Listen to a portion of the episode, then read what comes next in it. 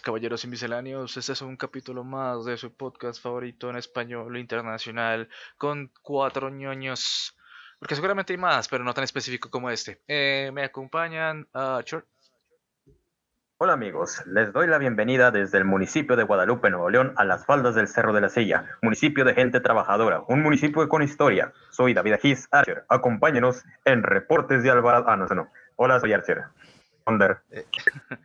Eh, Sid. Bueno, buenas noches, cabrones. Executor Sid de Costa Rica.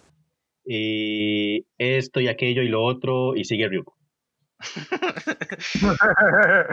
Bienvenidos a la calle de pesadillas, donde todas tus fantasías se convertirán en un horror. Me llamo Oscar, conocido como Ryuko de Guaymas, Sonora. Bienvenidos a la orden de la joda. ¿Por qué no hizo eso en el de terror? Báñese. Mi mamá dice que estoy chévere, soy cool en este podcast. Mi mamá no me Yo- deja de hardcore. Yo, Alejo, de ah, Colombia, no tengo introducción, siempre soy el que menos original. Bueno, eh, Gloria inaccesible. sí. ¿cómo les fue, chicos, esta semana? Esta Pues semana me, 20. me- me sigo Pasó muy la- rápido. Sí, nos pasó muy rápido, es cierto, sí, nos pasó muy rápido. Sí, casualmente sigo en el, sigo con la misma ropa después de una semana. Sigo, este, bueno, ya no sigo con la misma cerveza, este, ya este, te- tengo otra, este, pero pues aún así sigo con la misma ropa en el mismo lugar. Sí, que- siento que el tiempo no está pasando. El 2020 está siendo un año muy particular. Sí, el 2020 se siente como un fin de semana, un fin de semana agresivamente largo, pero un fin de semana donde uno trabaja, ¿no? Porque le toca trabajar, como es ese, ¿qué le decimos los frilos a los trabajos que son independientes? Eso es un frilo muy, muy largo. Aquí Demasiado. le- los, este, los, ¿cómo se llama? Este, los, ay, este, ¿cómo se llaman los? Ah, home office. Los home Home office- no, es que es diferente. los Es diferente porque el home office es en la, pues obviamente es trabajar en la casa, pero digamos acá tenemos el, el concepto de que, bueno, es un trabajo adicional que no tiene hora, usted no tiene que entregar una fecha y es solo, pues en ese trabajo que es el, el frilo, el freelance, trabajo freelance. Es- y es cuando es Freelance. uno, es un ah, el frilo. freelance, ya. Ya, el, el, el estudio freelance. Ajá, entonces como que nunca se acaba, o sea, si- sigue y sigue y sigue y sigue Y sigue. y sigue. Oye, de, de hecho es cierto, el pi- pinche 2020 es como un es como un fin de semana larguísimo, tiene, tiene razón, este, ya, ya estamos en agosto, este, no se sintió de que el tiempo haya pasado. Posiblemente Sí, y es este un fin de semana- y es un- posiblemente este es- episodio va a ser en septiembre, así, ah no, perdón. Y es, y es que esos fines de semana hay nada que y tampoco hay dinero para salir a ningún lado, entonces simplemente es un eterno. Es que básicamente pasa el tiempo, pero los recuerdos, en lugar de alejarse, no existen. Es que, es que uno no ha hecho nada en, en este año. Este, lo único que ha hecho, pues, es este, por ejemplo, en mi caso, lo único que hice fue enfermarme de COVID. Bueno, eh, publiqué mi, mi libro en pu- publiqué mi libro en Booknet. Eso sí ha sido este algo que de provecho que he hecho en el 2020. Pero fuera, fuera de eso, pues nada. Solamente estar en mi casa, este, rascándome las patas, este, estando en Y chanclas. estando deprimido. Así es, y con ansiedad. Eh, Es que me parece chistoso porque uno dice no, no he hecho un carajo, pero a, a pesar de que no hubiera COVID, uno qué hace? Igual ir a trabajar, igual ir, ir- y hacer como, pues no digo que las mismas cosas, pero como que uno siente que les, le saca un poquito más provecho, porque a veces como que, o bueno, yo por lo menos cuando no había COVID, uno salía por salir, por inercia, como que, "Ah, fucking, vamos a hacer algo y, y a ver qué hay, pero... Pero ahora se necesita salir, estoy como, y tengo, tengo fiebre de cabaño. Sí, Sí, es de que o sea, eh, eso es lo que nos da. Y oye, 20 este, kilos de más. Río- Río Cua- eh, no, no, no le diga Ah, eso. lo, lo va, lo va a deprimir más. Lo va, a ver, deje al niño. yo solo Este- digo que la- yo, día, día que pasa aprecio más la belleza interior. yo, yo- yo- yo afortunadamente no he engordado, este, y eso de que estuve 14 días este, sin hacer nada, sin hacer ejercicio, estar encerrado en mi cuarto, este, pero pues sigo, sigo igual de sexy, no, no se crean, este, no tanto. Yo Este, estoy, pero- yo estoy increíblemente deprimido porque no he visto el gimnasio en seis meses y parece que el tipo, el, el dueño del gimnasio empezó a vender equipo para sobrevivir. Eh, Ah. así que, así que ni, ni siquiera voy a poder volver cuando se cree esto. Adiós. Aproveche y compre una Uy, pero es que por lo menos el dude le sacó el provecho. Yo, an- Ay, justo an- es- es antes, de, antes de yo meterme, de, antes de yo meterme la pandemia, a decir, eh, yo, yo que yo estaba ahí en el centro comercial que queda cerca, había, iban a abrir uno y era en, el, en el sótano. Yo, "Eh", pero era gomelito, era muy de los costosos y lo estaba pensando. Y supuestamente abrían el primero de abril, la primera semana de abril de este año. Pues eso le pasó al gimnasio de aquí de por mi casa cuando abrieron, este, hicieron una nueva plaza comercial, este, acá pues a pocas cuadras de mi casa, e iban a abrir un gimnasio pues súper moderno con un chingo de cosas y lo abrieron, este, justo en el 2020, dos meses después, este, y, y lo cerraron, vendieron los aparatos y fue como que, oh, qué, qué lástima, pero, pero bueno, este, nosotros pues Qué- qué- nuestro encierro, en nuestro encierro, pues obviamente lo que hacemos generalmente pues es eh, pues estar a la computadora, jugar videojuegos y hay juegos que jugamos como los juegos de estrategia, que es el tema de hoy. Sí, a soñar que estamos en control de nuestras vidas y grandes masas de gente. Es una fantasía que añoro todos los días. que ya no tenemos gracias al. COVID. Que si algo sale mal, puedo cargar la partida anterior. Así es, Sí. Bueno, pero este, eh, estén optimistas, este, ya Rusia ya sacó su vacuna. En dado caso este, que no funcione, nos dará, este, no- nos, da- nos dará poderes como en Boku no Hero. Sí. No será adicto al vodka. Todos, todos nos Nos va, nos va a poner nanomáquinas para espiarnos de Nos vamos a- comunistas. No, no, machine son. Bueno, eh, el capítulo hoy es de videojuegos, no de estrategia, de estrategia de la vida. Estrategia. No, mentira, no solo Este- estrategia. Este juego de estrategia, sí. ¿Usted re- recuerda la introducción este que hizo en el podcast anterior que falleció por culpa de su micrófono? Más o menos. Vamos a A ver qué sale. Ilústrenos, señor, Bueno. por favor, confío en usted. En tiempos inmemorables.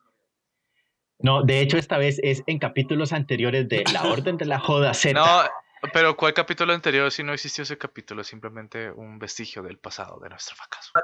En los capítulos de videojuegos, mijito, ponga atención. Eso sí, de eso. Chingón. Vamos a ir, confío en usted. Venga. Nuestros, Bueno. nuestros secretos que estamos regrabando, este, lo siento mucho. ¿Y qué decir? Bueno, ahora sí, sí. Ahora sí, en capítulos anteriores de La Orden de la Joda Z, nuestros héroes legendarios enfrentaron el tema apabullante de los videojuegos y su influencia en el desarrollo y actividades de la humanidad. Se tomó el tema en general y también se llegó a hablar más específicamente de videojuegos como los shooters. Y ahora, en este día, en esta nueva batalla que aflige los corazones de nuestros héroes, enfrentarán los videojuegos de estrategia. Pero, ¿cuál es el appeal de los videojuegos de estrategia?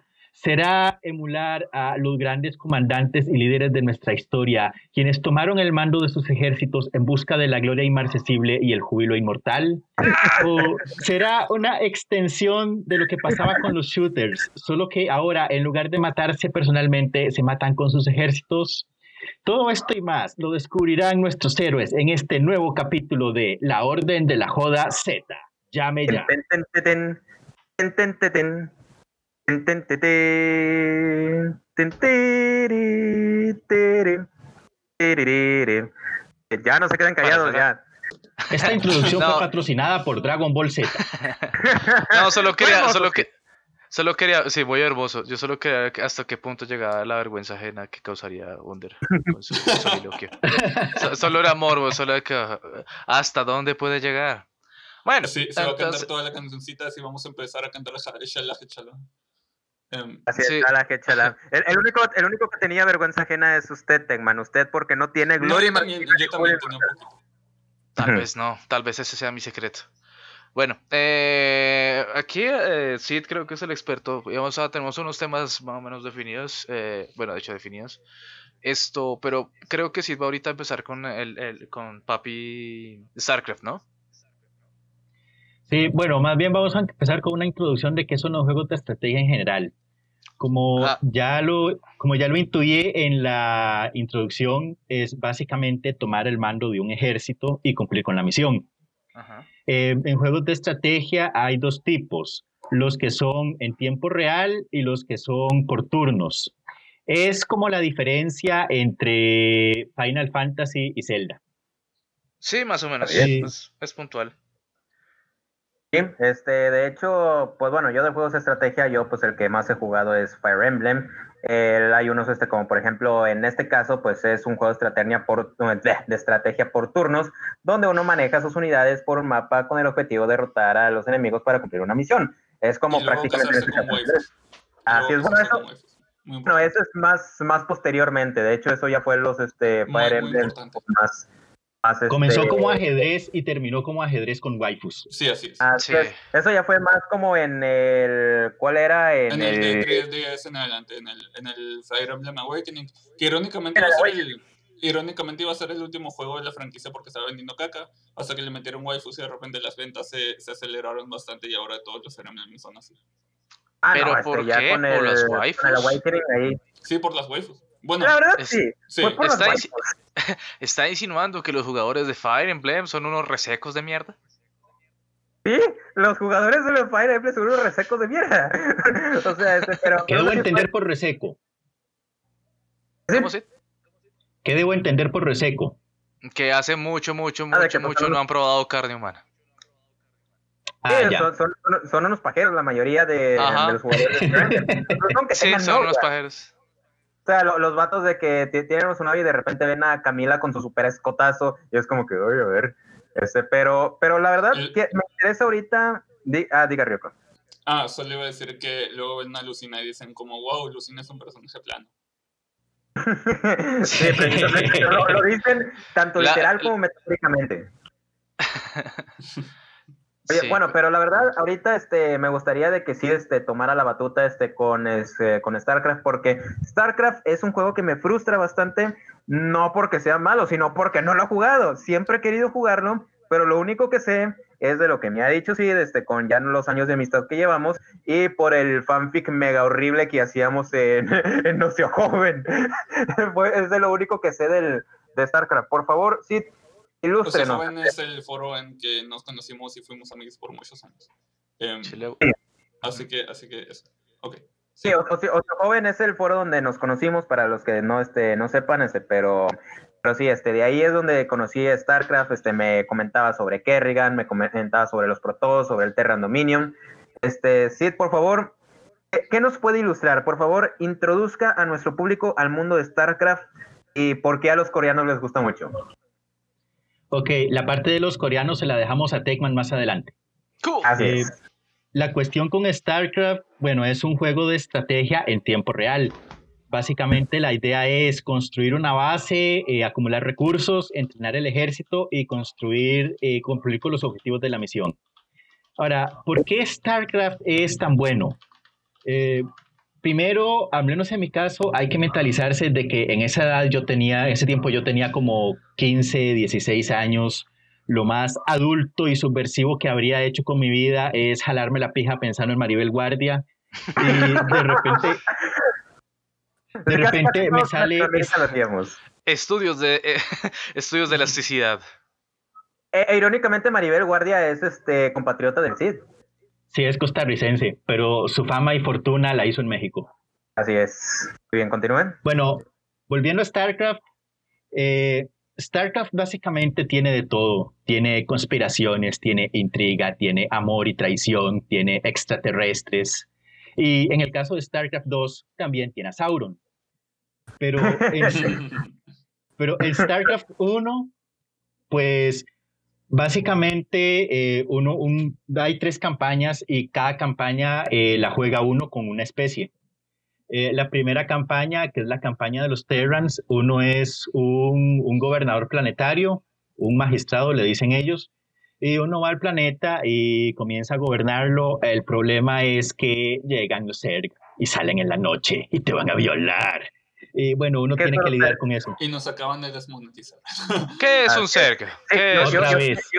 yo, sé qué son los CERCs, pero dígale a nuestro público, ¿qué son los CERCs? ¿Qué son esos animales mega horribles?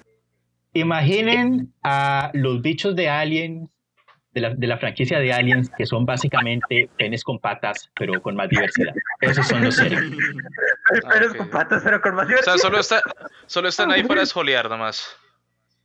Entonces, bueno, por ejemplo, vean el, el Zergling. El Zergling es como un perro gigante del tamaño de un Volkswagen, del típico escarabajo, eh, hiperactivo, con anfetaminas y ganas de matar.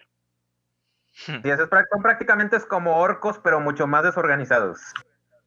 Ah, sí, los orcos por lo menos tienen una sociedad básica. Los, los Zerg es como si eh, las hormigas, las termitas, las abejas y las avispas se hubieran fusionado y hubieran decidido atacar a los humanos.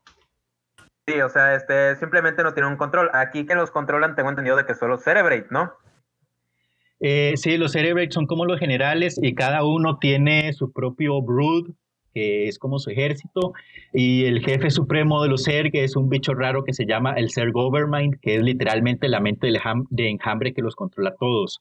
Porque un Zergling o un Hydralisk o un Defiler, ninguno de esos bichos tiene voluntad propia. Son básicamente peones. Y una vez que matan al Overmind, ¿qué, qué sucede? Cuando el Overmind se muere, los Zerg dicen, esto se va a descontrolar y se vuelven salvajes. y efectivamente se descontrola. Así es, este, y yo tengo entendido, pues, a lo que ustedes me han comentado de que los Zergs este, son simplemente unos bichos de que están ahí este, asjoleando nomás por asjolear. Eh, necesitan este, pues, a un, este, a un Cerebrate y a un Overmind para, los para que los controle. Pero ¿Hay alguien que controla a los Overmind? Eh, ¿Por qué están los Zergs ahí? Díganos, este, porque también este, me acuerdo de que cuando hablaba del Terran Dominion, de Arturus de Mensk, de este otro pendejo que ya no me acuerdo cómo se llamaba, este, ay, a ver, a ver, yo tengo un comentario, yo tengo un comentario, es que me parece gracioso que siempre la tendencia de todo, mucho juego de acción en sci-fi siempre necesita algún bicho para, con el único propósito de morir, ¿no? Y es como, tiene que ser un bicho que no tenga ningún tipo de sentimiento ni nada, como para que uno no se sienta mal, para, no como el Call of Duty que siempre son enemigos, sino que siempre es un insecto o es un bicho o algo así. Sí, pues es como por ejemplo, pues en el Señor de los Anillos, este, de que están este los pinches orcos nomás ahí desmadreando, pero pues los meros chingones pues son Sauron, este, los Nazguls, o en el caso, este, por ejemplo, de... Ay, se me fue. Bueno, ese es el ejemplo. Ah, pues en el caso de las historias eh, actuales de zombies, donde los zombies solamente están para solear, como en The Walking Dead. Pero es que es diferente. Pero los, porque, los objetos son los este, otros, los humanos. Claro, pues es que lo diferente, lo es que es la diferencia, o sea, como que digamos, incluso ahí en El Señor de los Anillos hay una escena donde como que se muere un orco y todos, la carne está de nuevo en el menú. pero, ¿cómo es que, cómo saben que está en el menú? ¿Alguna vez fueron a un restaurante? Ellos, pero si nacieron de un árbol. Y, y en caso de que fueran en de, si, si, los fueran a un restaurante, o sea, ¿quién tuvo la amabilidad de invitarlos? E, ese sueño pues, de ser parte de la civilización se lo arrebataron, cosa que no pasa con los Zergs. Yo siento, que, Es que sí, eh, los, orcos, los orcos, como ya lo dije, tienen una civilización muy, muy básica y muy bárbara, pero civilización a fin de cuentas. O sea, los cabrones pueden hablar, ya eso es un logro. Los Zerg no hablan, son controlados. Los únicos que hablan son los comandantes. Rico iba a decir algo. Yo siento que, yo siento que todos esos, ese, ese cliché de, del monstruo insecto para matar sin culpa eh, viene de nuestra manía de querer prenderle fuego a los hormigueros. es, un buen punto.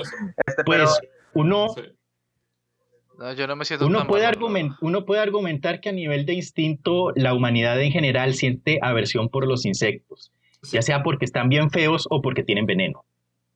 Así, no todos, este, pero, pero sí, Sí, están pero no, las, las, abejitas están bonitas, están todas este, esponjadas, esponjosas.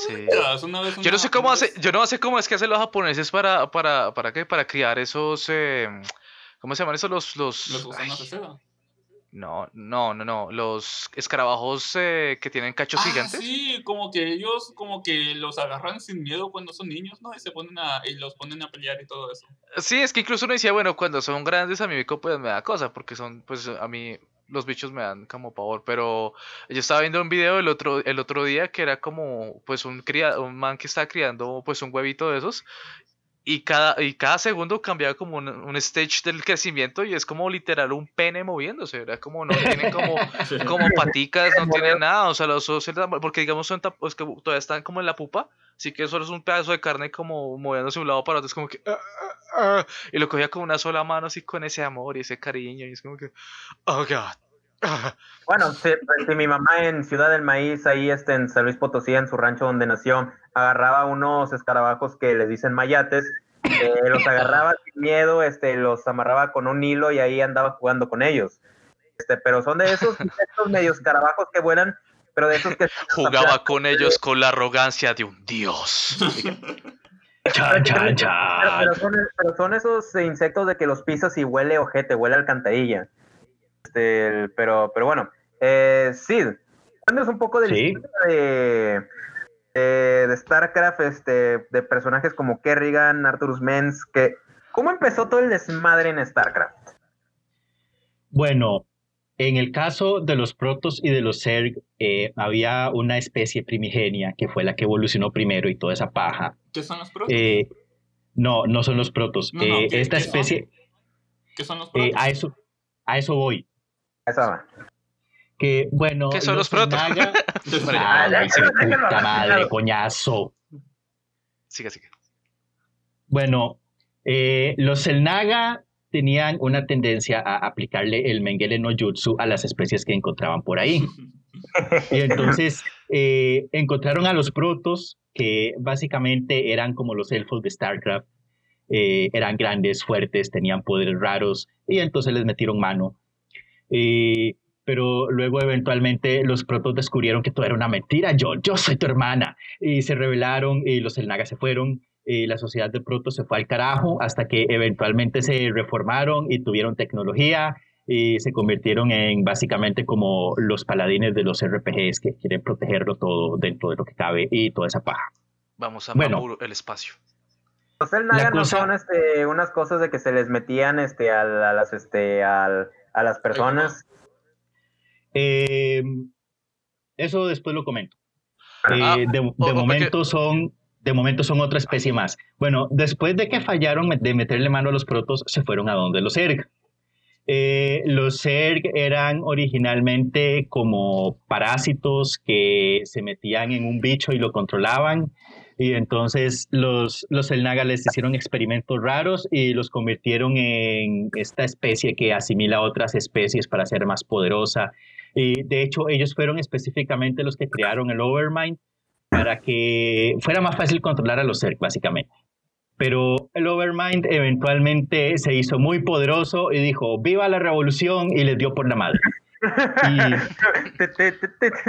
madre. Y bueno, se fueron los El Naga, eh, pero el Overmind quedó picado, entonces decidió seguir haciendo experimentos raros como los que hacían los El Naga y anduvo por ahí infestando a otra gente. Y entonces llega al, al, sector Coprulu, que es la parte de la Vía Láctea donde suceden los eventos de StarCraft, y ve que básicamente los protos tenían la pija demasiado grande, porque tenían poderes raros y los Zerg no. Entonces descubre los Terrans que tienen el potencial de tener esos poderes y decide, oh sí, les voy a salir en la noche y los voy a asimilar. ¿Cómo? ¿Perdón? Es como Ben 10. ¿Qué? no, no, no. Haz ese, ese contraste de Ben 10, por favor. Por favor, de Ben 10 con StarCraft. Pero, pero, pero sigamos. Ok. Bueno, el punto es que. No, no, no. no, no, no, no me quiero matar aquí. No, quiero morir. Bueno, en fin, ¿y qué? por favor. El punto es que los Zerg eh, llegan y comienzan a infestar los mundos de los humanos. Eh, los protos dicen, oh fuck, oh shit. Y entonces mandan a Tazadar, que es uno de sus grandes generales, con una flota a que le apliquen Remove Kebab a los mundos infestados. ¿Qué es Remove Kebab? Eh, a ver, bueno, este, Techman, ya se lo hemos explicado. Remove Kebab es este, espero que no nos moneticen, eh, es, es limpieza étnica. Ah, chévere, ya, eh, eso. Oh no, oh man, oh Ok, ¿y qué? Bueno, el punto es que en ese, en ese momento es cuando su personaje en la campaña Terran, que es un gobernador planetario, tiene que comenzar a lidiar con los Zerg y conoce a Raynor, que es como el sheriff del planeta, y en la, medio de la matanza de Sergs eh, destruyen unos edificios extraños por ahí que estaban infestados. Entonces el gobierno de los humanos les dice, eh, no, no tenían que hacer eso. Y como lo hicieron, los vamos a arrestar. Y uno es como, pero yo solo estaba defendiendo a mis colonos. Eso es lo que ustedes me dijeron que tenía que hacer, pinche gobierno. no, no, así AMLO. Están diciendo que solo hacía por dinero. Y bueno, después sale Arcturus Mengs, que es básicamente, comienza siendo el Simón Bolívar de Star. Él quiere deponer al gobierno Terran, que es un Eggman interviene. no. Bueno, ¿y qué? No, no, no, no, tenía nada para ese momento. No, no, no, sí, no, sigue, sigue, sigue así, o sea, solamente sí, sí, sí. me, me agarraron con los pantalones abajo, ¿y qué? solamente con los pantalones abajo. Muy bien, siga. Bueno, la cosa es que Arcturus Mengs eh, quiere derrocar a la Confederación porque es el típico gobierno corrupto, salvaje y degenerado y, es, y comienza siendo el Simón Bolívar comienza siendo el Simón Bolívar de StarCraft. Y entonces llega donde uno está y le dice, hey tú, sí tú, tu gobierno te traicionó, eres un perdedor, dudas al ver un desnudo. desnudo? sí, exacto. Y, y entonces, básicamente, para salvar a los colonos, uno tiene que unirse a la guerrilla y uno se une a la guerrilla y hace misiones por ahí. Y conoce a Kerrigan, que es como la segunda al mando de Arcturus Mengs, y uno se hace compa con todo el mundo, y luego llega un punto... De, de, que pongo énfasis, Kerrigan es un personaje bastante importante. Además de que antes de que sucedieran ciertos eventos estaba como quería, uff, este, es un personaje muy clave. Pero sí, por favor. Bueno, llega un punto en la historia en la que eh, uno ataca una base de la Confederación, que es el gobierno de los Terran, y se roba una carajada que se llama Siemeter, que básicamente atrae a los Zergs. Entonces Arcturus Mengs dice, usemos el Siemeter para matar a, esta base confederada que está en este planeta, que también quiere decir viva la revolución. Y ahí es donde uno comienza con dudas, porque, eh, no sé, usar una especie incontrolablemente salvaje para matar a unos soldados, eh, no lo sé, Rick. Sí, sí, pero una, pregunta. Esa misión la haces tú, ¿no? O sea, tú esté jugando, este, llegas a hacer, a hacer eso, o sea, vas al, al o es parte de cinemática, por ejemplo.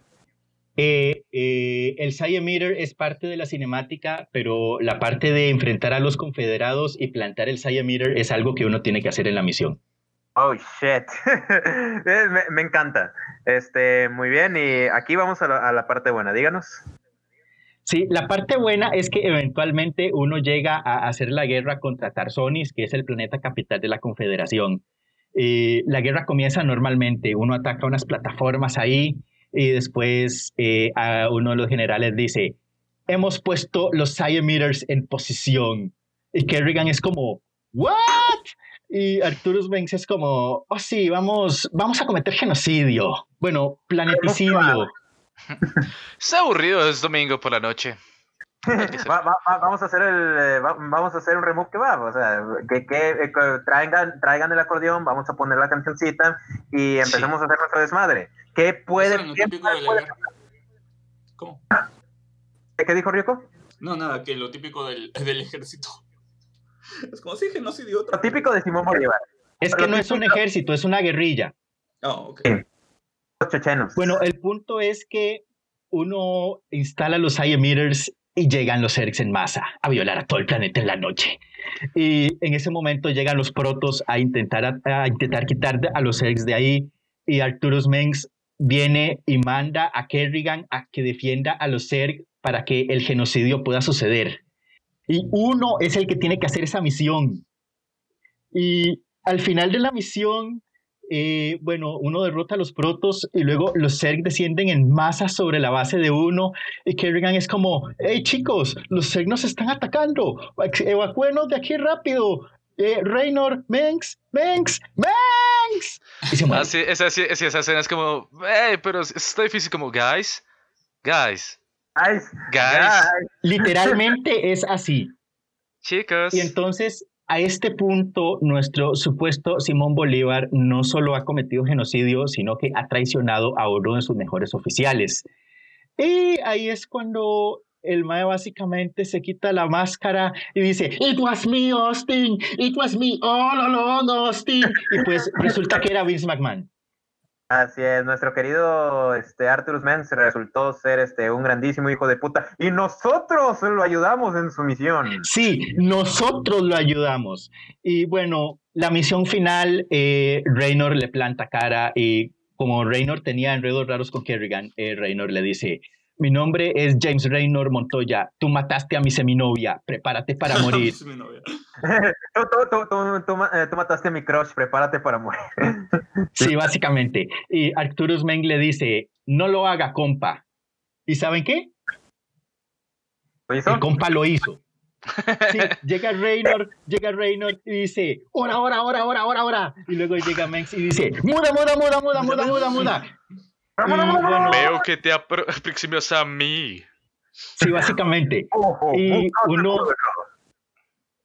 uno finalmente eh, se logra escapar de Mengs y entonces ahí sale el rotulito que dice To be continued y comienza a sonar Roundabout de fondo porque es el fin de la campaña Eso es todo el primer juego, ¿no? Eh, no, esa es la campaña Terran del primer juego. Ah, ok. Ah, eh, luego llega la campaña Zerg eh, la campaña Zerg la voy a ultra resumir. Lo importante de esa campaña es que eh, el Overmind agarra a Kerrigan y la infesta. Y entonces, y entonces Kerrigan se convierte en uno de los villanos más grandes de StarCraft porque Arcturus, Arcturus Mengs le hizo un screwjob. Eh, lo otro importante que pasa en esa misión es que el Overmind finalmente con Kerrigan ya no necesita infestar humanos porque con Kerrigan tiene todo lo que necesita y pues descubre dónde queda Ayur y va a atacar a los protos. Y otra vez, y otra vez Roundabout, porque ahí se termina la campaña cerca. Y la campaña de los protos es eh, en parte pelear contra la infestación Zerg y en parte una civil war entre ellos porque el cónclave, el órgano rector de los protos, es como el Vaticano y en este momento de la historia Tazadar es como Martín Lutero. Ah, Pero... Martín, para los que no sepan, este Martín Lutero, pues fue el que hizo el movimiento protestante para separar este a la iglesia del, pues del poder del Papa, del poder de Roma. Ahí se hizo la guerra de los 30 años y es por eso de que tenemos este un chingo de, de divisiones del cristianismo.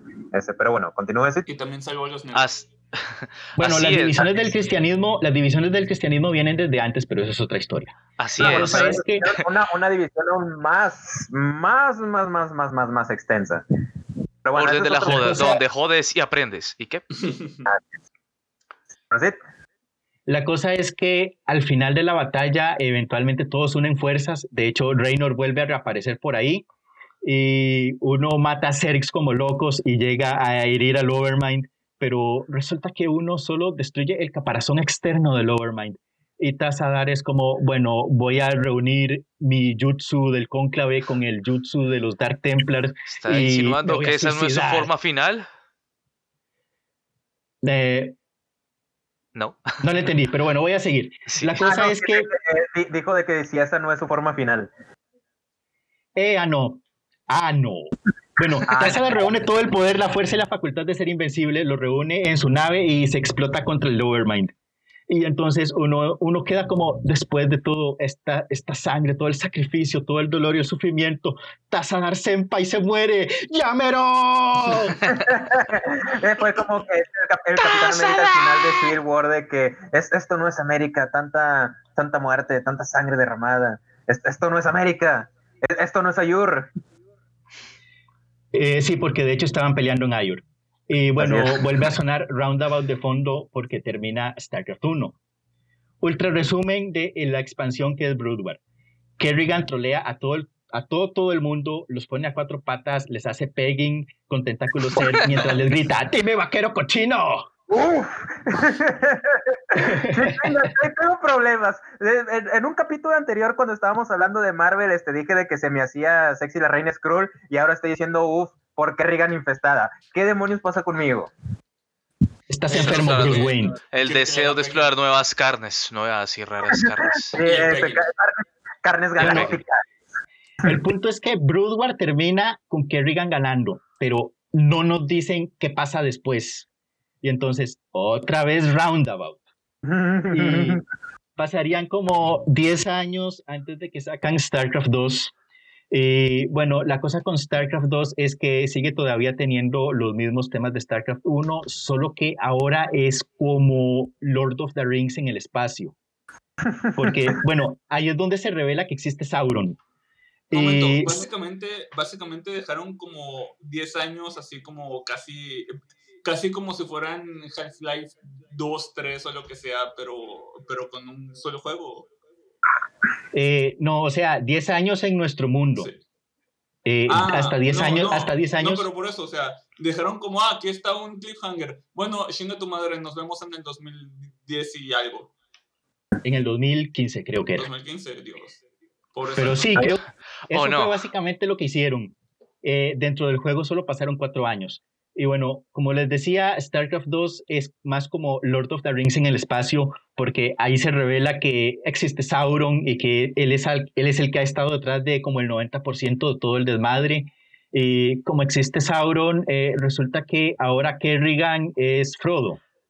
Y y hay que protegerla. Y entonces, todo entonces hay, hay un Protoss, eh, que es el que averigua todas estas cosas y va donde Reynor y le dice, va donde Reynor y le dice, tienes que proteger a Kerrigan. Y Reynor es como, no lo sé, Zeratul, parece falso. Y Zeratul le muestra lo que descubre y Reynor es como, ay, bueno, no hay opción, bueno, vamos a hacerlo. Y se convierte como en el Aragorn de la historia. Y luego eh, el líder de los protos, que en este momento es Artanis, eh, él es como el rey de Rohan, más o menos. Este feo de. Sí, más o menos. Y ahí van surgiendo otros personajes y al final básicamente le parten la madre a Sauron y todo termina feliz y contentos. Y Sí, se no, acaba se acaba StarCraft 2, pero el universo de StarCraft eh, se sigue expandiendo porque hay películas, eh, películas, no, películas no, ya quisiera. De hay, un video, ¿eh? hay un video en. YouTube, hay un video en YouTube que es como toda la película, todas las escenas chéveres de la película cinemáticas, de una hora y media, así que sí creo. Ah, que sí, sí, está, Si usted, junta, si usted junta Eh, todas las cinemáticas, se hace una eh, película. está, Sí. sale Starship Troopers también, así que cuenta como película, supongo. Sí, o sea, sí, Eh, este, sí, en cierta forma sí. Bueno, es, el universo de StarCraft se sigue desarrollando en cómics, en manga gringo, en libros. Eh, creo que salió una versión de StarCraft 1 para Nintendo 64. Así eh, es, lo los-. Los fans han hecho, los fans han hecho eh, como sus propias campañas y sus propias expansiones que en general apestan, según tengo entendido. Pero, ah, pe- pero StarCraft sigue. Sí, de hecho, De hecho, de hecho que de hecho sigue un montón, pero es básicamente por la agresiva popularidad de ese juego en particularmente coreano, porque son, o sea, eh, eh, StarCraft 2 es como lo, lo- la, es gracias a ese juego que tenemos esports básicamente, es gracias a StarCraft. En realidad es a StarCraft 1. Sí, el, el original, no el 2, el 1, sí. Es que la historia es interesante, porque básicamente es como, o sea, uno pensaría que son tontadas que no debería que ne- tener una, tendría que una cosa con la otra, pero bueno. El caso es que supuestamente eh, Corea del Sur, me, me, me miran corrigiendo mis compañeros históricos, eh, que, que, que básicamente en Corea del Sur no, pues obviamente terminaba muy mal de la, de qué, de diferentes, eh, después de las diferentes guerras, ¿no? Entonces, digamos, ya había una prohibición desde, de- desde pues los conflictos que tenía con China y Japón, que ninguno de esos dos países iba a entrar ningún tipo de mercancía ni, ni entretenimiento ahí, porque pues era considerado propaganda, me imagino, ¿cierto? ¿Estoy mal? ¿Estoy bien? Eh, Sí, prácticamente. Listo. Entonces, lo que hacían ellos, como aparentemente la gente se aburría en, en Corea, era pues importar cosas, pero ya digamos Estados Unidos y, y qué, y, y, pues Europa. Desde que no será Japón y China, todo bien. El caso es que en los 90, principios de los 90, había, hubo un- como un colapso económico mundial, que pues el mundo, todo el mundo lo jodió. Y Del pues había- 94, ¿Cómo? del 94, el colapso del 94. Así es. Entonces, eh, digamos, en Corea del Sur, esto, pues había mucha gente que sabía como de tecnología y esas cosas, pero pues obviamente el colapso económico no daba para que la gente tuviese trabajo. Entonces, lo que hacían, lo que hicieron muchos eran instalar unas vainas que eran básicamente un café internet, pero enfocado solo a jugar. En ese caso, porque digamos, eh, y porque era el balance perfecto, porque digamos, consiguió una, una, una, que una, un aparato para jugar videojuegos eh, de un juego específico, no solo era costoso conseguir el aparato, sino también toca creo que pagar una licencia de acuerdo al juego, por decir Street Fighter o, o, o o Pac-Man o lo que sea. Todo lo que se inventaron, o bueno, entre comillas se inventaron, lo que surgió es una cosa que se llama Pishibong, que son sí, café internet, cafés internet enfocados en videojuegos a través de LAN. Uno de esos juegos era, de hecho, uno de los primeros era StarCraft, el primero, porque tenía en particular que era muy fácil conectar varios computadores para jugar en LAN. Eh, entre varios jugadores, entre ocho computadores, creo que era 8 o 4. Bueno, un momento, varios... Ajá. Eh, por si las dudas, eh, StarCraft tiene el modo campaña y el modo multiplayer. Yo describí las campañas en términos generales, pero Techman se está refiriendo al modo multiplayer, que es básicamente darse por la madre con otra gente. Exactamente, ahí está como la diferencia. O básicamente la campaña contextualiza los bichos y ya la, otra campaña contextualiza la amistad, que seguramente muchas terminaron gracias a lo bullshit que puede llegar a ser el RNG. Pero bueno. Amistad entre comillas. Ajá. Sí, ah, ahí es cuando las amistades se reflejan. Básicamente el Mario Party de, los juegos de estrategia. Eh, es el Mario Party de los juegos de estrategia. ah, podría decirse que es más como. Ah, Nah, pues es que igual finalmente todos los juegos la idea es que uno la pasa bien jugando con los amigos, ¿no? O sea, StarCraft siendo StarCraft es StarCraft. Claro. Pero eh, lo importante era que... O sea, ahí, ahí lo que, lo, lo, el gol que, digamos que ellos tenían, la gran ventaja que tenían allá en, en, Corea del Norte, perdón, del Sur, era que allá también tenían la, la costumbre de transmitir eh, juegos de mesa por televisión. Era como que, bueno, si a la gente le gustan los juegos digitales y también los de mesa, ¿por qué no transmitimos esto a través de, la televisión? Entonces comenzaron a transmitir las partidas de, ¿de qué? De StarCraft de la tele. Entonces como, todo el mundo ya comenzó a decir, oh, ese jugador es una locura, oh, que no sé qué, ah, yo me voy por, no sé, este fulano. Entonces poco a poco los mismos jugadores ganaban su popularidad antes de que existiera YouTube, por ejemplo. Y de hecho, fueron eh, gracias a StarCraft que también comenzó a adquirir popularidad, lo que ahorita no me acuerdo cómo se llama antes, pero Twitch, el streamer, tenía un nombre diferente hace unos años, hace muchos años. Y, era, ah, y los que comenzaron a jugar, los que comenzaron a mover el, el streaming fue también eh, StarCraft, porque ya no solo era en Corea del Norte, sino, digo Corea del Sur, sino pues ya a nivel mundial. Entonces poco a poco comenzó a coger una popularidad muy grande.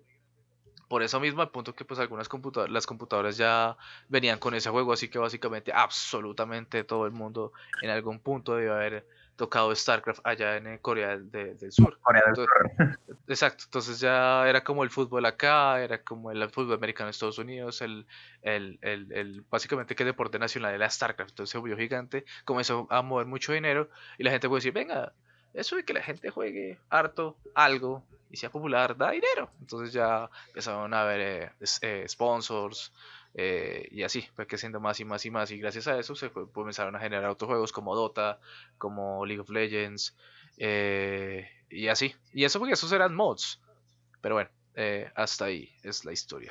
De pinche, pinche Corea del Sur este y su la forma en la cual se tratan como deporte nacional este los juegos y está bien la verdad este sí es algo completamente diferente a lo que estamos acostumbrados la gente de Occidente pero bueno este Ahora sí de que, pues, hablando de juegos de estrategias, eh, la, verdad, este, Startup, a mí me gustaría jugarlo. El juego de estrategia, el cual este, yo he jugado, el, nada más de que he jugado solamente tres de estos, eh, son los de la saga de Fire Emblem.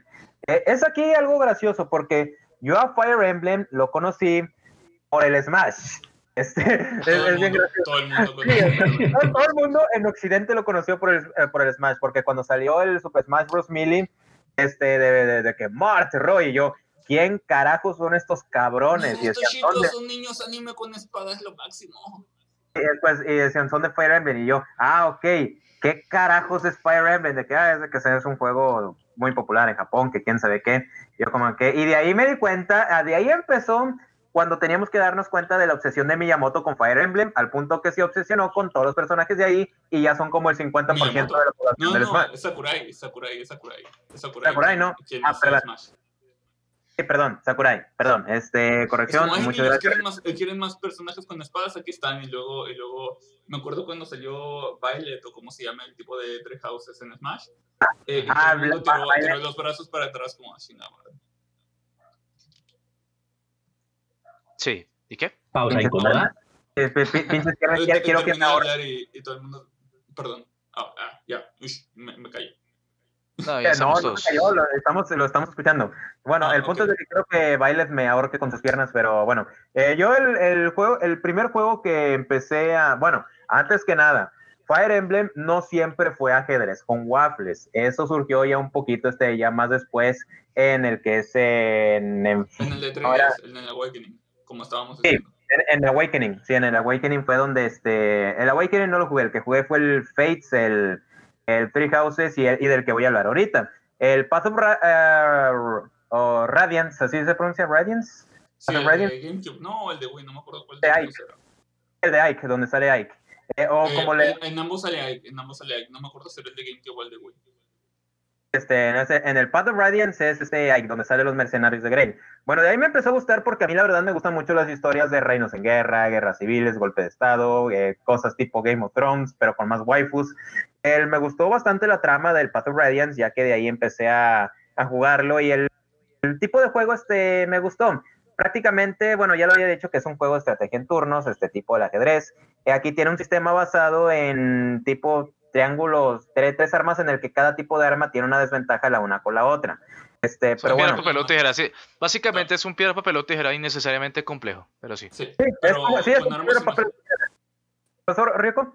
Con, con armas y magia. Porque también, también hay como magia eh, negra, magia blanca y magia elemental o algo así. Que, que también funciona con el, piedra, papel o tijera para los magos, ¿no? Em, Sí. Si alguna de ustedes jugó Pokémon, es más complicado que eso, pero es Pokémon.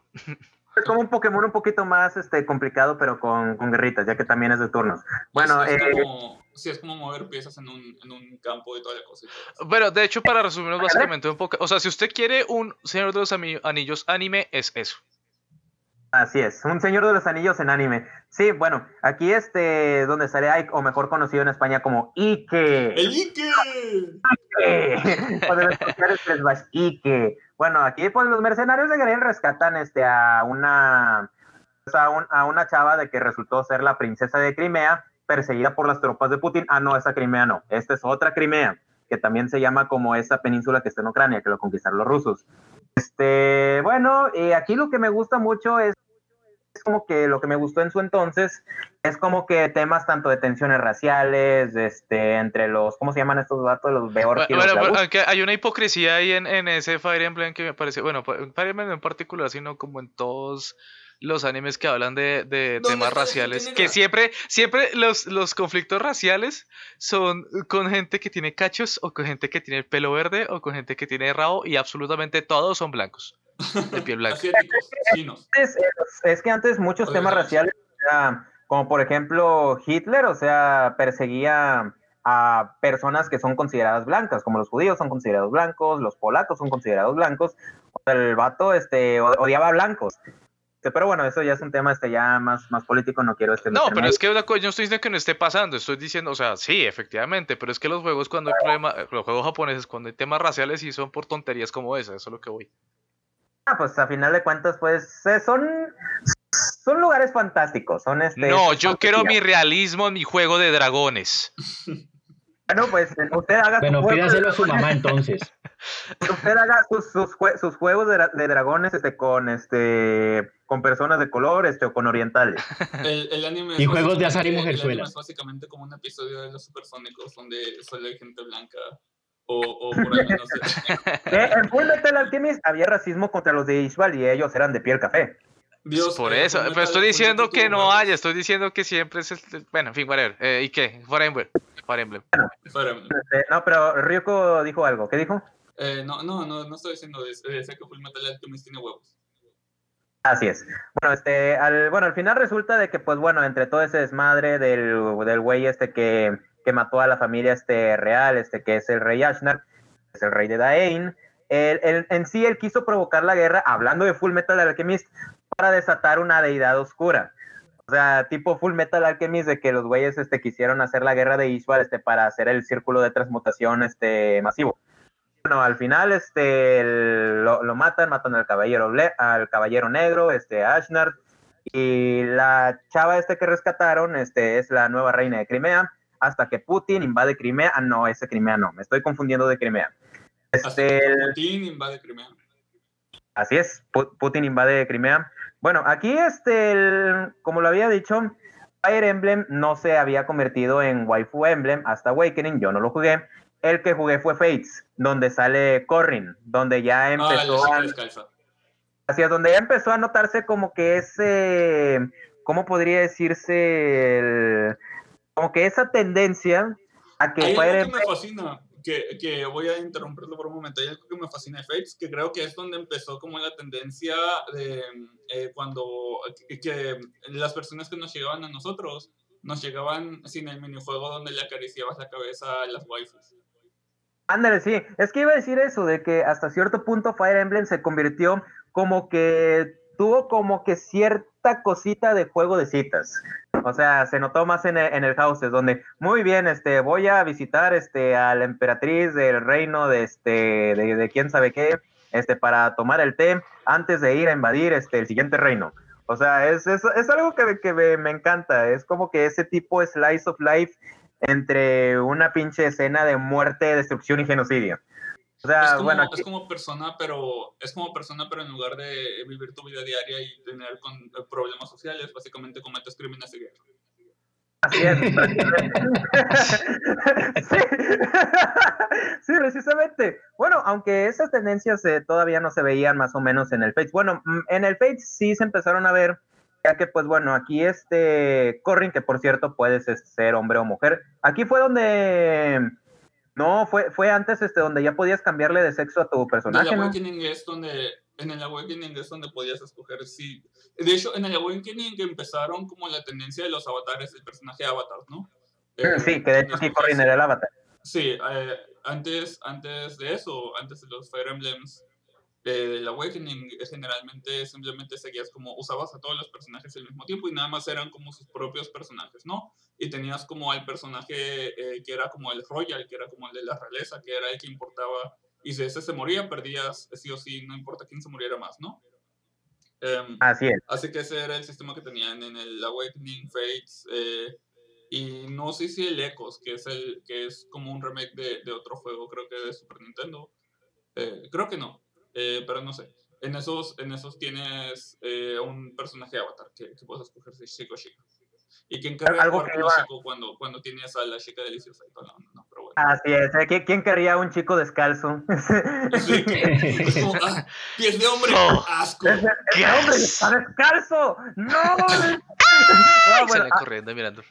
Algo, algo que iba a decir es de que aquí este, en el Fates fue donde introdujeron este, eh, My Castle eh, aquí este es donde, y es algo que la verdad este me encanta bastante, porque es aquí donde puedes hacer tu base o el asentamiento de tu ejército y ahí puedes establecer así este, tiendas para comprar armas, eh, interactuar con tus aliados. Eh, puedes este, poner puestitos de comida donde venden arepas, taquitos, tamales oaxaqueños, camotes. Ah, no, eso no. Este, pero sí, pueden poner ese puesto de comida. Y es lo que me gusta, porque aquí ya se ve como una, una campaña real en épocas medievales. de que pones tu asentamiento y ahí este pues haces tu desmadre antes de ir a partirle la, la madre a otro cabrón. Este, pero pero sí, es, esto es la verdad este de, de Fate, es aquí donde ya empezamos a ver como que ese dominio de las waifus y de las boobies de Camila. El, pero a mí, la verdad... eso salvó literalmente la franquicia de, de la bancarrota. Sí, es, era lo que estamos comentando al principio, o sea, de que prácticamente las boobies de Camila este, fueron, y las piernas de Corrin fueron las que salvaron a la franquicia de, de la bancarrota. O sea, Fire Emblem, Fire Emblem sobrevivió gracias a la cachondez. Sí, básicamente al poder de los otakus Sí, especialmente ahí es donde... Es hermoso y poético. Sí, pero cosa que me sorprende. Como es hermoso, es poético y es Subarashi. Subarashi. Subarashi. ¿Qué iba a decir? No, que yo iba a pasar a mi, a mi, a mi, a mi, a mi juego de estrategia por excelencia. Ah, quiero, quiero pero antes, antes de que bueno, empecemos eso, iba a hablar de Three Houses yo. ¿Cómo? Yo, yo, iba a hablar de, de Three Houses rapidito. Ok. Uh -huh. Pero Rico, ¿qué ves? no, como, oh, así como, ok, pero rápido. no me entero, usted hable lo que, usted hable lo que quiere de Three Houses. El, ahorita yo voy a comentar algo de Fire Emblem. Ah, bueno. Bueno, este, aquí iba a decir este de que, three, eh, de que Three Houses a mí, la verdad, para mí es el mejor juego que he jugado. La verdad, este es el mejor construido de, de Fire Emblem es Chef Kiss, porque aquí los personajes ya son mucho más complejos y ya no es tanto de, ah, los personajes mega heroicos y trágicos. Eh, no, aquí prácticamente es, elige a tu tirano o a tu genocida. Puedes elegir a Hitler, a Stalin, a Ceausescu, a Genghis Khan, a Nerón, a Calígula, etcétera, a Pinochet, pero eh, y es lo que me da risa, porque aquí este prácticamente los fanáticos son de que, es que Edelgar es una perra. yo, güey, prácticamente estás jugando un juego de Game of Thrones, donde todos los personajes son muy grises, los protagonistas son los assholes. ¿Pasó? Eh, eso le quería preguntar, ¿de dónde viene el hate masivo hacia Edelgar? Porque Edelgar, eh, pues hizo este, es de que Edelgar, ella lo que quería era destruir a la iglesia, eh, ya no me acuerdo cómo se llamaba, donde la líder es esta rea, es la gran sacerdotisa, eh, porque son los que controlan este, el, imperio, los que controlan este, lo que es el, continente de Fodland.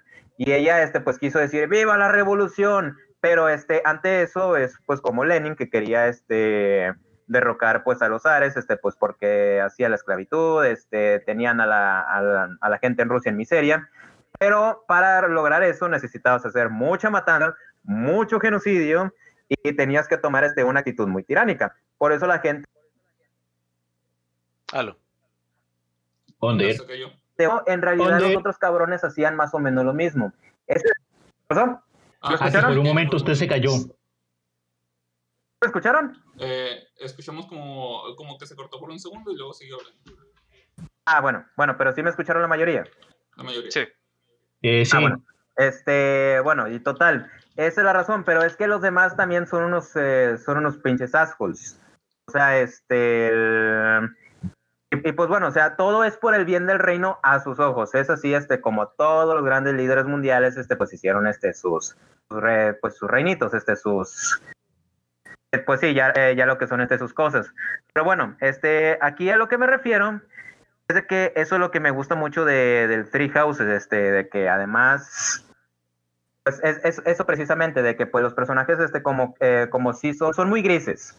Todos, eh, todos cometieron este, sus crímenes, bueno, crímenes de guerra, genocidios, este, pero ellos a su visión por el bien de su país, por el bien de su nación.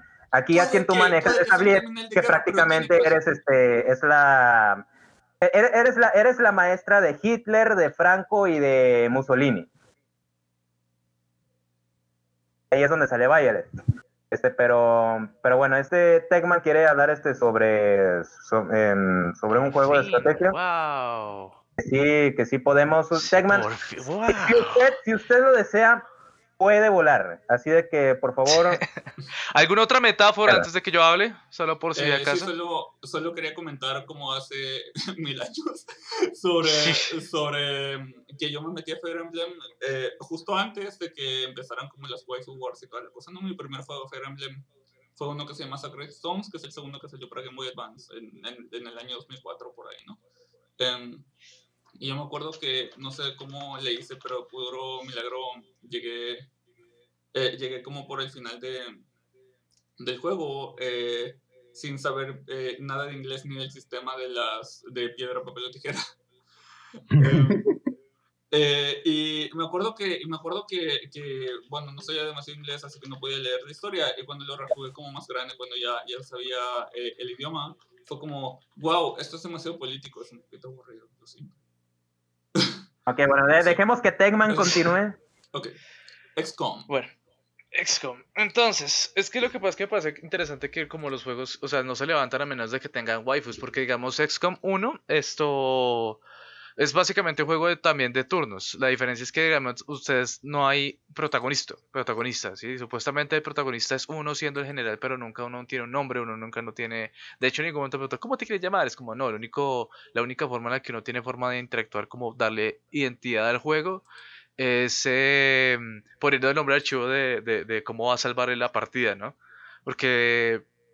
Sí, o sea, como que el, el juego tiene la particularidad que, digamos, entre el contraste con Fire Emblem, que digamos ahí, o, o, StarCraft, que en el caso de StarCraft, o sea, tiene un personaje definido, ¿no? O sea, el protagonista, lo del antagonista, eh, y pues, digamos, eh, literalmente, literalmente, es una película, ¿sí? O sea, pues... Eh, una cosa con... una cosa con StarCraft es que en, al menos en StarCraft 1 usted sí tenía un personaje, pero no tenía nombre, eh, ni identidad ni nada. O sea, con la campaña Terran usted solo era un magistrado, con la campaña Zerg usted solo era un Cerebrate y con la campaña Protoss usted solo era un Executor. Pero en el primero, cuando- ¿cierto? Sí, en el primer StarCraft, de vez en cuando los otros personajes se referían a usted, pero por su título y de vez en cuando y nada más. En StarCraft 2, usted básicamente está viendo una película. Usted ya no tiene personajes ahí. Exacto. Entonces, digamos, por, digamos, o sea, por eso, digamos, hay un tipo de protagonista y una como una- donde uno como jugador se puede reflejar. En el caso de, de Fire Emblem, uno pues la- el, el- el- lo ideal es que uno sea, pro- no sea el protagonista y aparte ligue con las chicas del juego, ¿no? Eh, pero digamos aquí no, o sea, ni los jugadores, o sea, ni los personajes con los que uno usa, ni, ni qué, ni, ni el, ni el, ni el general que uno controla, porque ya los bichos, o bueno, los soldados, se los botan, así. Y usted le pone el nombre que quiera, como el PewDiePie o como, no sé, o sea, son literal un montón de nadies. Y de acuerdo a como uno vaya avanzando, eh, uno va, va que va, mm, va mejorándoles, va dando como más eh, personalidad. Pero digamos, en ningún momento el, ju- el juego lo, reconoce, ¿no? ni siquiera le dice como que, hey, tú tienes cinco jugadores, no, oh, tienes cuatro, oh, o algo así. Es como, como, como si literalmente la relación y el, y el qué, y el, la empatía que uno sienta por los soldados va, es, es en uno. Entonces es bien chistoso porque usualmente cuando mueren los personajes es como que, ah, no, mi pieza clave. Y, y es como el tipo que me ha acompañado en tantas batallas, en, en tantos momentos. Y el juego es como que, oh no, perdiste a uno más de tus jugadores. Sería una pena que fuera el más importante. Es como que, no. Pero, pero es, es como, sí, es como, digamos, en un momento uno está jugando Pokémon y en el momento ya no tienes a Charizard y uno, ¿qué? ¿What? No, ¿por qué? Es básicamente un tu slot, culpa. pero, pero enforzado por el juego mismo. Sí, o sea, literalmente el propósito del juego es que uno se, a- eh, se, se, se- que se encariñe con los personajes de acuerdo al performance de cada uno. Y así y van a morir. Y seguramente tu favorito va a morir por X o Y motivo porque el juego es una porquería. Y es una porquería porque lo, o sea, como que esto es al azar, básicamente es apostar a la habilidad de tu personaje que tal vez no tenga. Lo gracioso es que en el XCOM 1, supuestamente, entre comillas, historia, uno pues acaba, uno pues salva la tierra como todo fue esto, sí, lo logré, que no sé qué. Y salió el XCOM 2 y es como, vamos a derrotar a los aliens con este ejército de guerrilla y nos vamos a levantar. Y todo como, ¿qué momento? ¿Por qué? Yo no gané el primer juego. y había un Twitter que decía, pues de los desarrolladores que estuvo que no, en este juego todo el mundo perdió. ¿What? ¡No! ¡No! Y así fue como global el, el, el choque cultural así mega brusco, así, pero fue muy gracioso, así como que todo el mundo precisamente como que jugó otra vez eh, es- eh, XCOM por eso, porque efectivamente todos los que jugaron XCOM en algún momento perdieron la campaña, pero así brutal. Entonces, si ganaste una vez, no es canon. Tus fracasos son el canon. Y es como que no. Pero bueno, es un juego muy, muy, muy bueno porque no sé, es como que, que ya es tan, ma- es tan personal, porque incluso cuando se muere un bicho, o sea, un personaje, uno de estos soldados, uno ti- tienes que quedarte ahí mirando, observando, saboreando cada segundo. eh, También, saboreando la impotencia. Sí, es exactamente. juego- también es ese juego donde eh, estás como eh, apuntándole con la cara, eh, con la pistola a la cara al alien y todavía falla, ¿no? Por el 90% Sí, no, en total, probabilidad. o sea, puede tener el- en la boquilla del arma sacándole un moco al alien y el alien es como que, o sea, se la- el, el, el, el que el porcentaje para matarlo es de 100 al 65 y como tienes como 65% de probabilidad de matar a 100. Pero, ¿pero por qué? Pero si está ahí. No, y lo, que, y lo más gracioso es que sí me pasa con los idiotas que son como los más nuevos, que reemplazaron al, idiota, al tipo que realmente sí vale la pena, es como, vamos a ver, Francis, lúcete, falla, y como que... De- hecho, por eso medio le re- rehuía antes a ese juego. Este, nun- nunca lo jugué y además de que los gráficos, bueno, por ejemplo, del 1 nunca, eh, nunca me gustaron. Pero, pero sí he escuchado de usted de que es una experiencia casi religiosa. Es totalmente, porque el 1, el 1, el 1, o sea, el- de hecho es- pa- pasa una historia parecida con StarCraft, que digamos existió un número, un juego pues original, viejito, así ya bien vintage, y después le hicieron como el remake, que es el XCOM que salió en el 2013, 14 más o menos. El seguido pues obviamente el XCOM 2, que ya es el 2016, que los más modernos son pues sí son más videojuegos, mientras que los anteriores era como más un juego de mesa, pero de esos extremadamente complicados. O sea, por ejemplo, en este uno tiene eh, las, pistolitas, ¿no? Ah, bueno, se olvidó decir que ese juego se toca por turnos. Entonces, cada, cada- hay por casillitas. Entonces, lo que hace, uno hace es Con el soldadito se acomoda, digamos, donde uno puede defenderse de ataques que pueden llegar. Y si se le acaba la munición, hay un turno en el que no ataca, mientras recarga. Versus el juego anterior, que uno antes de comenzar la misión, eh, uno tenía que darle la munición exacta a cada soldado. Así que si se morían, fuck you. si se te acaba la munición, fuck you. Si no, comió antes, si no comió antes de la misión, fuck you. Entonces, creo si quería cagar en medio de la misión, fuck you. Exacto. Pero sí, es, es, muy entretenido. Es como apostar contra la máquina, es, es exuberante. Pierdes. es, es, como si, es como si la máquina fuera Yumeko Yabami. Exacto, no, es que, o sea, como que uno siempre pierde, pero hay como un 30% en que uno puede ganar y es ahí cuando uno se, se, se a uno mismo. se, se subarashia como con Fire Emblem. Sí, sí, sí, sí, sí, sí. Pero bueno, esto yo creo que es un capítulo o tiene algo más que añadir. Pues hablamos de, de los temas este que pues, pues sí, de que nosotros dominamos en cuanto al gremio, este, tanto lo que es StarCraft, Rico y yo este, con Fire Emblem y usted con XCOM. Eh, la verdad, los juegos de estrategia son algo hermosos. A mí este, me encanta este Fire Emblem por, por su modo de juego, por cómo evoluciona. La historia está tomando, este, con, con Three Houses tomó un, un boom bastante bueno. Y pues StarCraft, eh, como si este nos eh, me lo comentes, pero algún día tener la experiencia de jugarlo, es algo bastante hermoso porque no es solamente de que, oh, sí, está siendo bueno, no, estuviste siendo malo y no te diste cuenta y es como que, no. Ah, eh, a quien interese, a ah, quien interese, eh, Blizzard eh, sacó el StarCraft original gratis. Ah, oye, está gratis. está gratis. Es exactamente, como, es exactamente como lo parieron es exactamente como lo parieron en los noventas, eh, solo que adaptado para que corra en computadoras modernas. Lo único que hay que hacer, lo único que hay que hacer es hacerse un perfil en Battle.net y descargarlo desde ahí. Creo que decir eh, algo. No, nada más estaba preguntando algo que dijo Cintia. Ah, sí, bueno. es que lo interrumpimos como 50 veces. Bueno, XCOM está en Steam, usualmente está extremadamente económico, igual pues este, o sea, por el precio que esté, de todas maneras siempre está la opción de las rebajas en Steam, como en finales del año, a mitad de año, y es una muy buena inversión, pensaría yo, es estimulante. Y si tienen miedo de empezar como, si tienen miedo de empezar XCOM porque se les hace complicado, está la versión de Mario con los rabbits de Ubisoft. ah, sí, eh, no, literal, exactamente, es, la misma cosa, solo que con Mario. Sí, con Mario.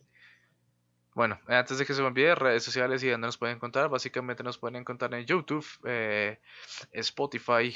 Eh, busquen siempre como Orden de la Joda. Estamos en YouTube, Spotify, eh, Gmail. Nos pueden escribir a orden de la joda gmail.com. ahí es donde nos han dado los temas para, para tratar.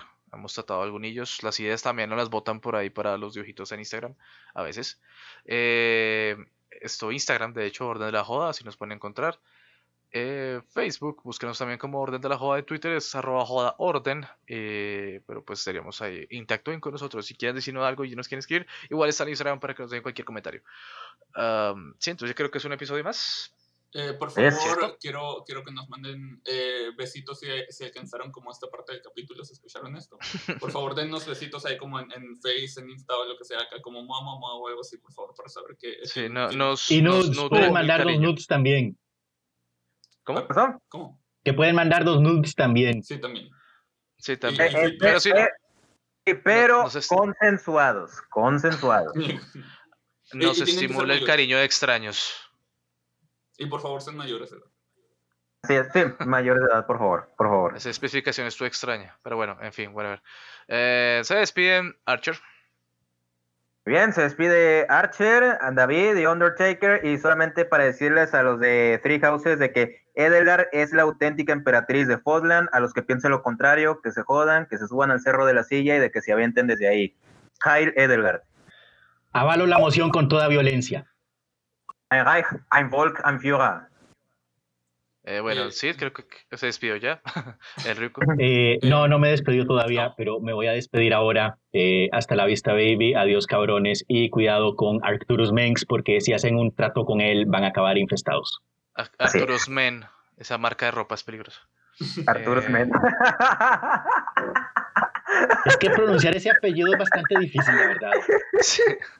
Estoy seguro que no es el único, el que yo eché ese chiste. O sea, ¿cuántos años ha existido ese juego? Alguien más lo habrá hecho. No me siento orgulloso, la verdad. No me hace feliz ese comentario. Y bueno, y Oscar. Em, yo eh, no tengo mucho que decir más que coman sus verduras y mucha suerte, guapo. Mm, Yo solo os digo que hagan ejercicio, no engorden como nosotros. Éramos hermosos. Nuestros bellos, bellos cuerpos. Bueno, Yo sigo Pierre siendo hermoso. Shut up. Eh, bueno, sí, yo también, pero en el corazón. Bueno, en fin. Eh, hasta luego, todo chaito. Feliz fin de semana. Los amamos Chao. mucho. No homo. Bye. Bye.